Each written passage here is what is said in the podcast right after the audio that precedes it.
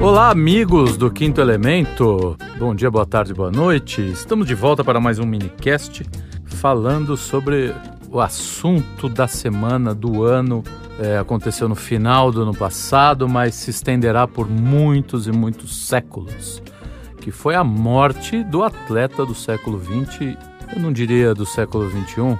Quer dizer, tem até dúvida do século XX, porque teve o Michael Jordan que eu vi jogar mas não, o Pelé foi acima de qualquer média. então vamos falar da morte do rei. Eu tenho uma, não história pessoal com o Pelé, mas tenho uma história pessoal com meu pai, com meu tio, com meu avô, que todos eles me contavam muitas histórias do Pelé e isso me marcou muito, né? Lembrando que quando eu nasci, em 1975, o Pelé já tinha conquistado o império do futebol é, há muito tempo, né? Ele parou de jogar em 74, no auge, né? Parou. Ele mesmo disse que ele que ele queria parar no auge para não para que não lembrassem dele dando butinada, dando canelada, né? E, e, então em 74 ele já tinha encerrado a carreira. E eu sou de 75, então assim, vocês sabem que nessa época lá pelos anos 80, você não tinha a facilidade que a gente tem hoje de ver vídeos do Pelé, vídeos ou, ou de qualquer coisa. Para buscar algum acervo, você teria que ir em alguma, enfim, alguma produtora que tinha ou alguma televisão, alguma rede de televisão que disponibilizasse coisa desse, o que não era muito comum.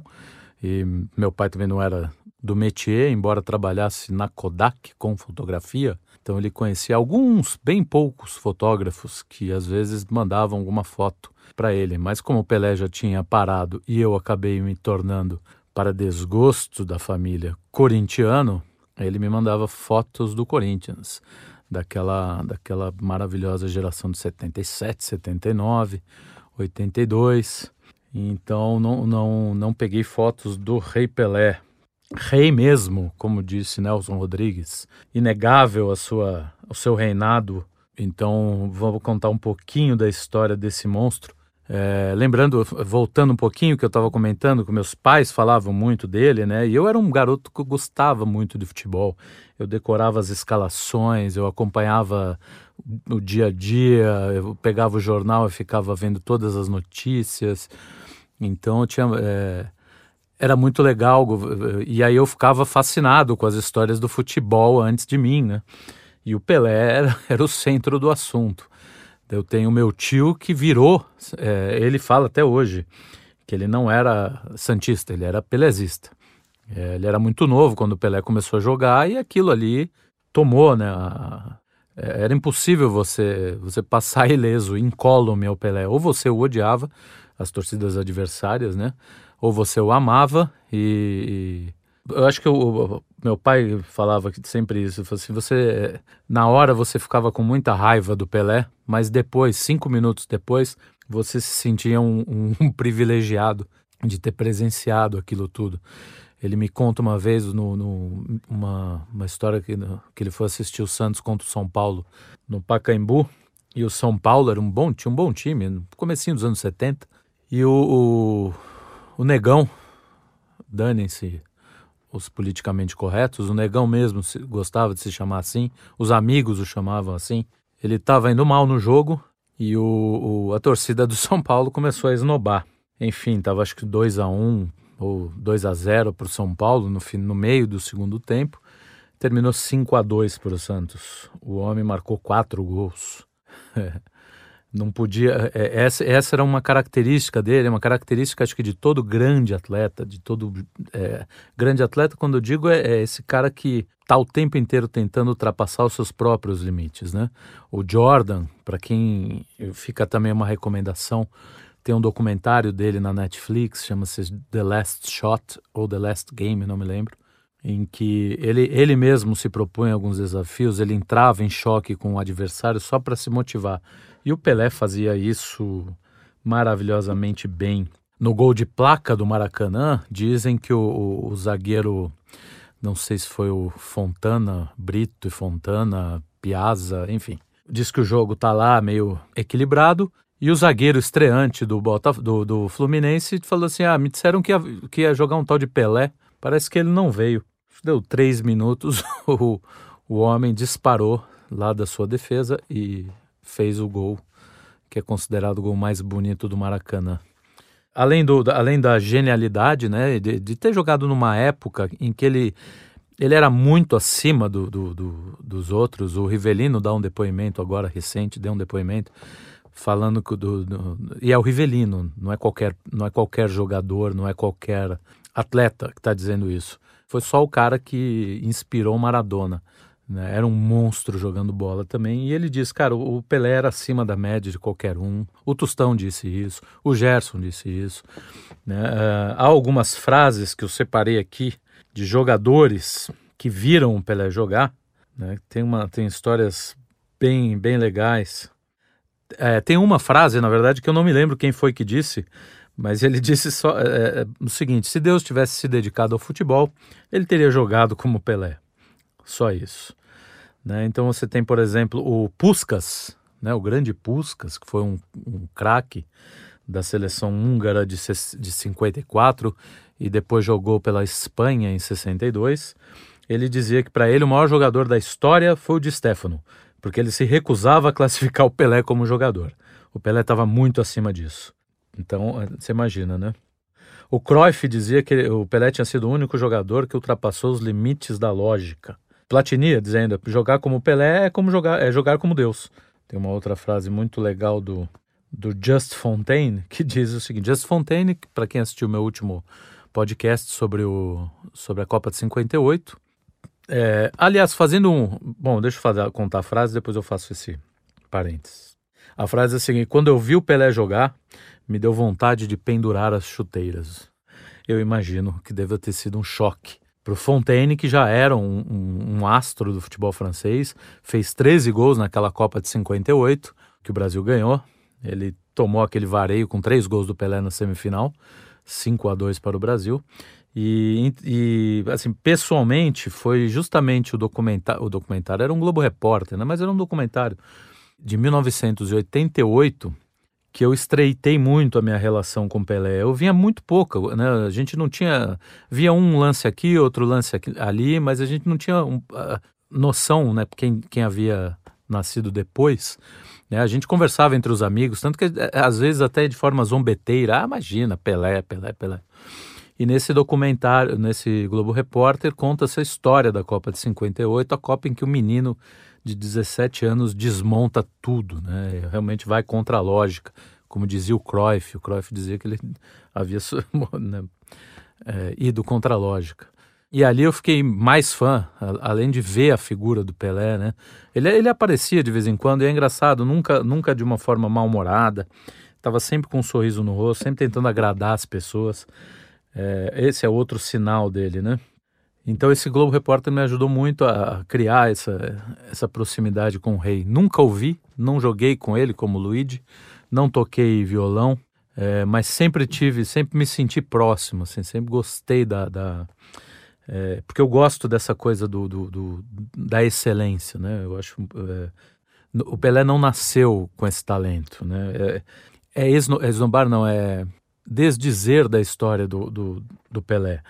Né? Você nasce com algumas aptidões, é evidente, são aptidões da, que a natureza te, te, fornece, mas se você não lapidar isso, é, como a gente vê no Brasil, muitos talentos sendo, sendo jogados fora, é, sem lapidação, é, não adianta. Pelé nasceu privilegiado, tinha um físico privilegiado, fez testes para outros esportes, diziam que ele poderia ter sido um grande corredor, um grande velocista, um grande é, corredor de, de, fundo, saltava muito, então podia ter jogado basquete, podia ter jogado vôlei. É, era baixinho, né? Tinha 1,68m, 69 né? O Neto, que se auto-intitula craque, embora acho de uma petulância, né? É o Neto, Neto que jogou no Corinthians, um sujeito fala muitas neiras às vezes. Mas ele disse uma coisa quando ele fez, ele substituiu o Pelé no, no jogo dos 50 anos, e, e deve, ter, deve ter sido a sensação de muita gente, que ele era pequenininho, mas quando ele chegava perto, parecia que aquele homem virava um, um gigante, assim. Essa aura do talento, assim, é uma coisa impressionante. Por exemplo, sobre Michael Jordan, há uma frase que eu acho que é de um dos seus primeiros técnicos, que ele diz o seguinte: quando você olha, olhava para esse menino, você já sabia que ele ia ser alguma coisa, porque ele tinha uma coisa ali, né? Tem algo dentro dele que, que, que é, é fora do comum, né?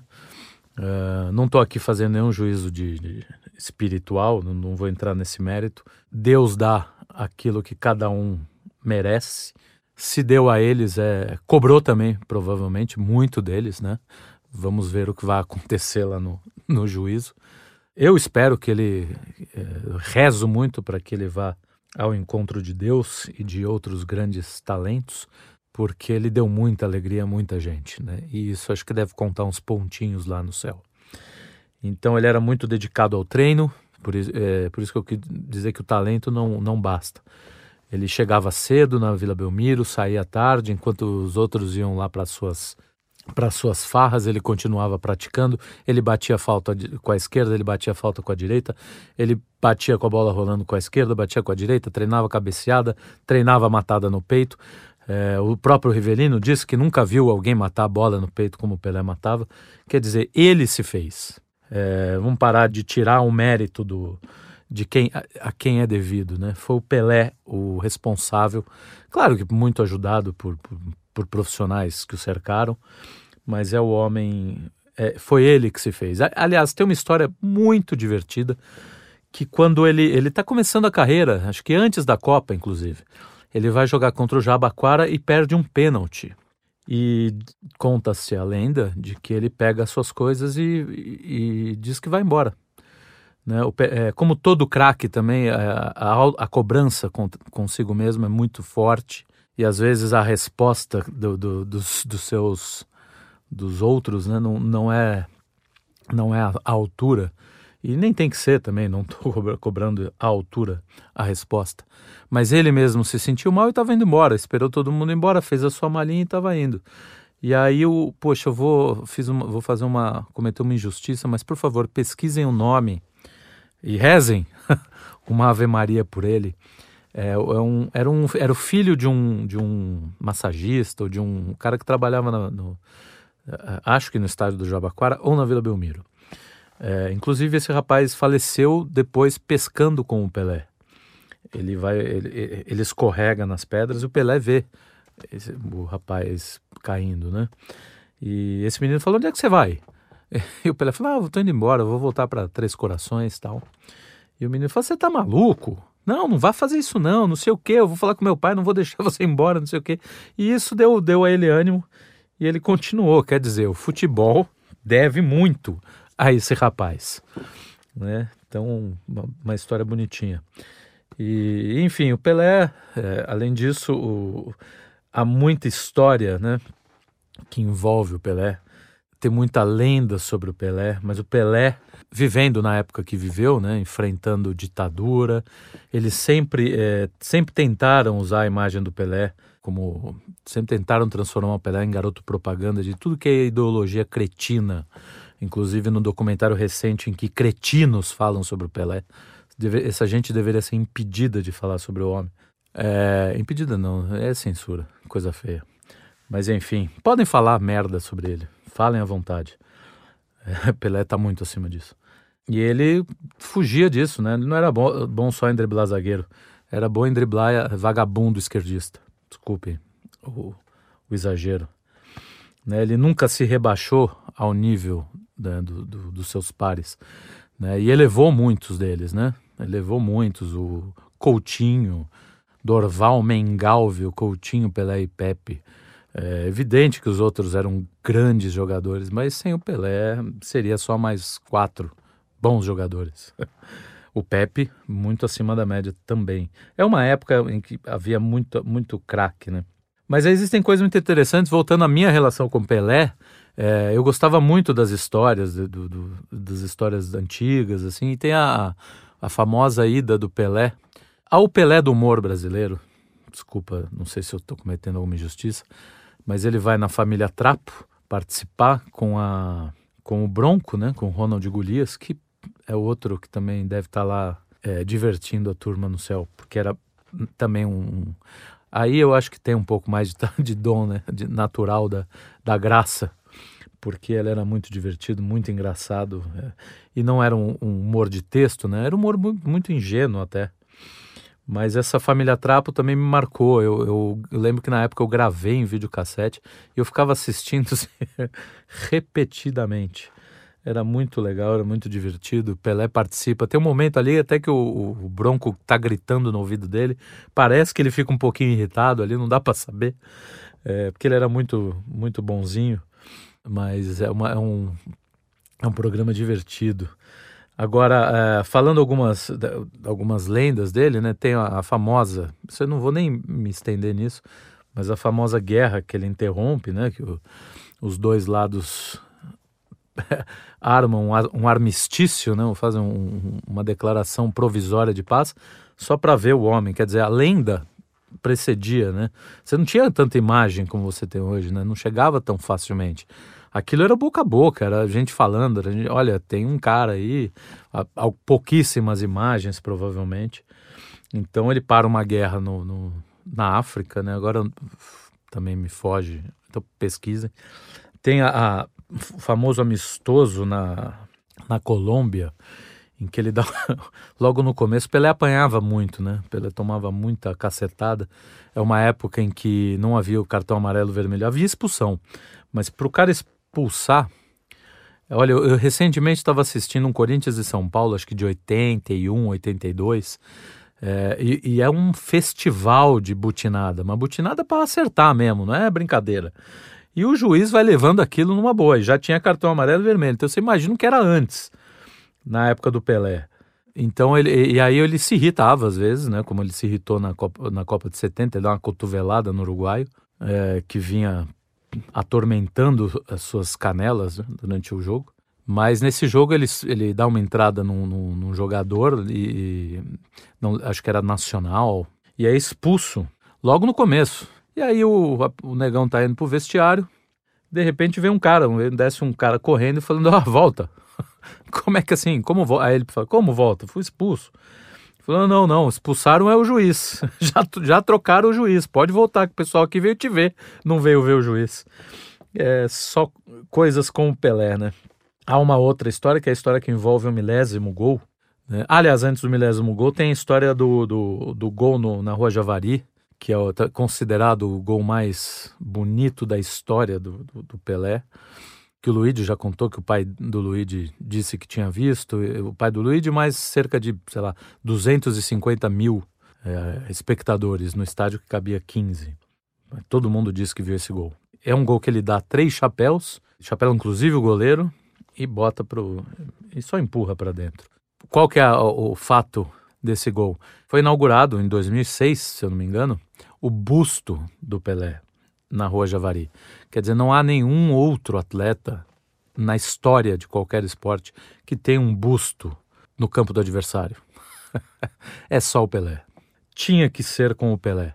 Aliás, na, no, no, no, podcast anterior da Copa de 58, é, o gol que ele faz contra, contra o País de Gales, que é o primeiro gol do Pelé na seleção, na Copa, né, numa Copa, o Newton Santos é, diz que assim, é, ele fala, a bola, a bola entrou com uma má vontade que só entrou porque foi chutada pelo Pelé. Esse é outro cracaço de bola falando coisas sobre o, sobre o Pelé.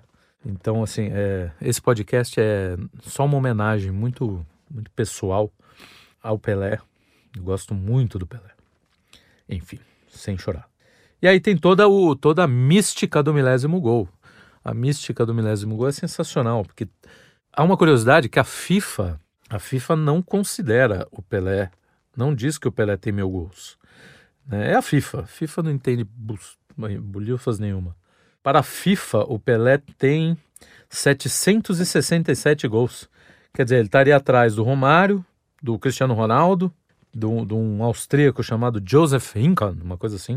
não diz que o Pelé tem mil gols. A FIFA, a FIFA não entende bolhufas nenhuma. Para a FIFA, o Pelé tem 767 gols. Quer dizer, ele estaria atrás do Romário, do Cristiano Ronaldo, de austríaco chamado Joseph Hinkan, uma coisa porque a FIFA não considerava, eh, não considera jogos amistosos, jogos é, entre seleções estaduais. Em São, no Brasil havia muita competição de seleção, eh, de seleção paulista, seleção carioca, torneios, né? Haviam copas feitas aqui no, no que eram para a FIFA considerado amistoso, se não me engano, como Copa Roca. É claro que tem alguns exageros, né? Como os gols que o Pelé fez pela seleção do Exército. Tudo bem, aí a gente desconsidera. Mas o, mas o homem fez, né? Para contagem, a contagem da CBF diz que ele fez 1.281 gols. O Santos diz que ele fez 1.282 e o Pelé diz que ele fez 1.283. Aí eu não, não, não, me meto, né? Eu vou ficar com o Pelé. Eu acho que ele sabe quantos gols ele fez. Então é, ele encerra a carreira em 74, ele vai fazer o milésimo gol em 69, né? É, o menino com pouca idade, ele é artilheiro do Campeonato Paulista de 58, com 58 gols. Né? Ele sempre foi acima, muito acima da média.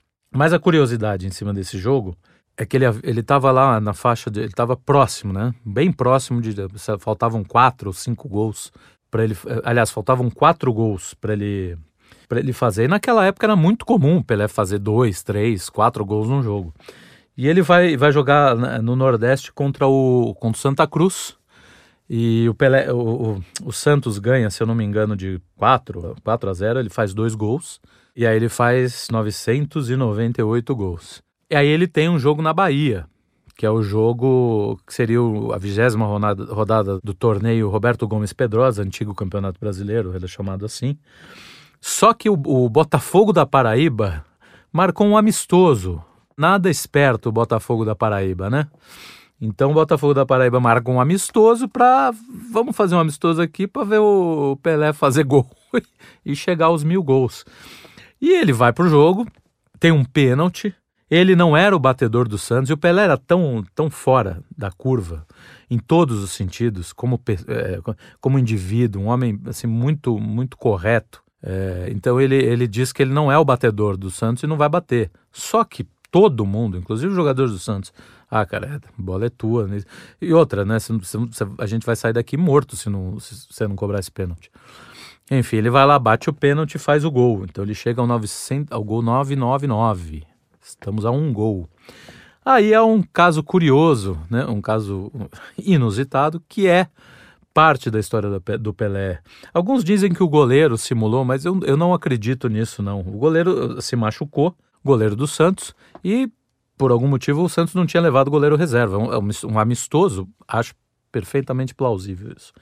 E quem vai para o gol? Ele, Pelé. Inviabilizando a possibilidade de fazer o milésimo gol contra o Botafogo da Paraíba. E aí todas as atenções se voltam para Fonte Nova, Santos e Bahia. E o jogo é um jogo complicado, né? Então o jogo está acontecendo e o Santos tem. E o Pelé bate uma petardo, famoso petardo de fora da área. A bola bate na trave e o, o companheiro dele faz o gol. Quem que era o companheiro dele? Jair Bala. Jair Bala completa para o gol. E aí o, o Santos faz 1 a 0 né, aquela expectativa, Fonte Nova lotada, e aí é o lance que, que exemplifica o que era o Pelé para o mundo. Ele recebe a bola, dribla o goleiro e bate para o gol. E em cima da linha, o zagueiro. Quem, qual, qual, é o nome do zagueiro? Tem o nome do zagueiro? O zagueiro Nildo. O zagueiro Nildo salva o gol do Pelé. E acontece o, o, o, o impossível, né? A torcida do Bahia começa a vaiar o próprio zagueiro. O Pelé, acho que tem no, no Pelé Eterno, se não me engano, ele confirma isso. Quer dizer, a torcida do próprio time vai o cara que salva o gol. Porque era o Pelé. Era o Pelé e o Pelé ia fazer o seu milésimo gol. É, e aí o jogo acaba e o Pelé volta para disputar, a, volta para o Rio, né? A sequência, para jogar contra o Vasco. E aí, novamente, há um pênalti. O Pelé tá ali, todo mundo bota a bola nele, né? Aquela multidão de repórter e o, o goleiro Andrada ali, preparado, o Pelé vem, faz aquela sua famosa paradinha e o Andrada quase pega o pênalti. E aí, aí é história, o resto é história, né? Tem aquela famosa frase dele, não esqueçam das criancinhas. Quer dizer, na hora do milésimo gol ele não disse, olha como eu sou bom, olha como eu sou foda olha como eu sou ferrado, como eu sou especial. Não, ele foi lá e, e, e da sua maneira, da sua maneira muito simples, deu um recado que nunca foi ouvido, né? Coisas do, do desta antessala do inferno chamado Brasil, né? Nós estamos hoje no dia 3 de janeiro de 2023, iniciando esse período, né, patético da nossa história. Mais um. Enfim, mas aí o Pelé fez o seu milésimo gol contra o Vasco. Depois disso, o Pelé acho que para da, ele, ele se aposenta da seleção em 71 e do Santos em 74. Em 70 e agora eu não vou lembrar também, aqui é tudo pela metade, né?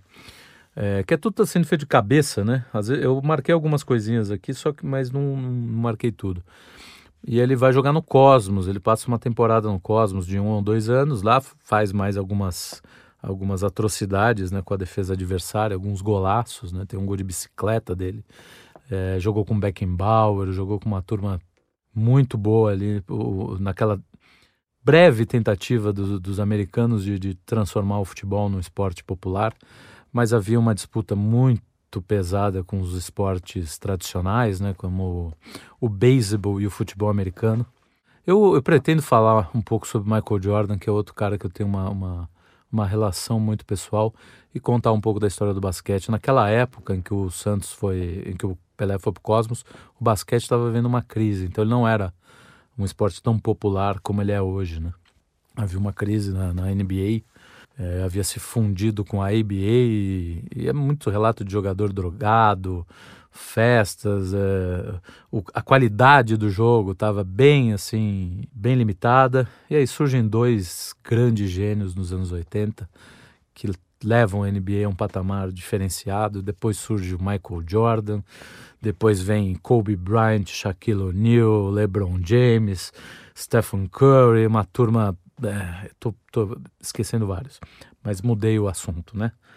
É, enfim, era só para falar um pouquinho sobre o Pelé, algumas histórias do Pelé. Tem uma outra maravilhosa para finalizar. essa, essa, além de tudo, é divertida, né? O, um dos primeiros jogos do Pelé, ele substitui o Del Vecchio, né, contra o Corinthians de Santo André. E, e, aos 36 minutos ele faz um gol. Ele faz um gol. Ele era muito novinho.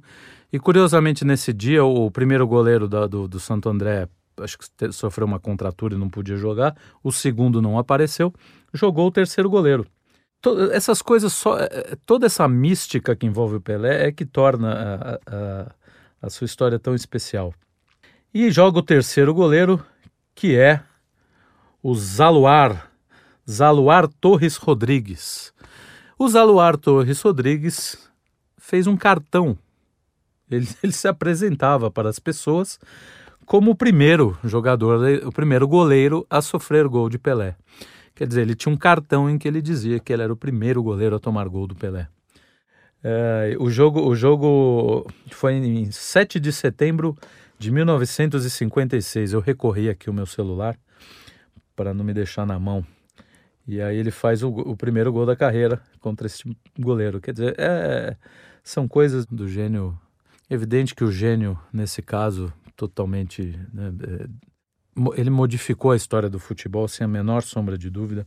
Tem um depoimento recente muito bonito também do Oswaldo Pascoal, em que ele conta como, como o é, o Pelé de um tempo em que se jogavam com dois com, com, um lateral de cada lado, um, um, zagueiro no meio e às vezes nem isso, né? Era tudo do meio campo para frente. É, agora para marcar o Pelé você precisava colocar mais gente, então instituiu-se mais um zagueiro. Colocou, aí botaram mais um cara no meio para ficar para trás, assim, para segurar a retaguarda da, da, zaga, porque o homem era um, era um trator, ele passava por todo mundo. É, então, é, e aí ele conta essa história, fica muito emocionado, como não pode ser é, diferente. O, muita gente que despreza o muito muito sujeito empinadinho, que acha que o futebol é, é uma festa é, menor, né? Mas ela é, e o Pelé é o grande responsável por imprimir isso na nossa na nossa alma brasileira, na alma brasileira. O futebol é o que é por aqui é, talvez não apenas por ele, né? Mas ele sem dúvida foi o, um dos principais. Ele e o Garrincha, o Garrincha também, que era uma, uma, uma figura simplória, né? Duas figuras completamente distintas, mas é, é, dotadas de um, de, um, de um carisma, de um talento ultra especial, muito, muito muito bem trabalhados, né?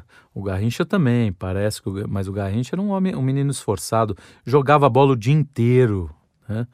E isso dá a ele um, um diferencial. Além de tudo, tinha duas pernas para o mesmo lado, o zagueiro não sabia para onde ele ia, e ele usou esse recurso como ninguém. É, que é uma coisa muito curiosa né, do, do, do esporte no passado. O Pelé hoje, talvez pela sua altura, não pudesse jogar futebol. O Garrincha, com suas duas pernas, também não. O, há, um, há um caso sobre Sócrates, né? Sócrates tinha 1,91m e calçava 39. O recurso de calcanhar, o Pelé era, o Sócrates era muito conhecido por dar calcanhar, foi porque ele não conseguia girar. Se ele girasse com aquele tamanho todo, ele caía. Ele não tinha sustentação. Quer dizer, é, às vezes o, a limitação ajuda o craque, não atrapalha. A limitação, aliás, é, isso vale para tudo na vida. Não se deixe que ensinamento mais boboca, mas enfim. Não se deixe é, se frustrar pelas suas limitações, elas podem ser a sua salvação. Né? É, e o, o, Pelé, esses caras que eu falei, são exemplos disso. Pelé com menos limitações, né? aliás, muito mais é, bênçãos que limitações, mas tinha altura, né? não, era um, não era um atleta muito alto, mas saltava como ninguém, corria como ninguém, enfim. É, fica aqui a minha singela homenagem ao Pelé. Que Deus o receba, né? que ele tenha aí uma vida eterna plena, porque aqui ele já é eterno. Né? Neste mundo não há mais como, como viver sem, a, sem a, a impressão digital do Pelé. Mas enfim, eu queria deixar isso porque realmente foi um cara que me marcou bastante. Eu gostava muito das histórias do Pelé, eu gostava muito de ver o Pelé jogar, mesmo que sendo em videotape. Então é isso. Parar de enrolar aqui deixar vocês com a programação normal do Quinto Elemento. Obrigado e espero que vocês gostem. Um grande beijo e abraço.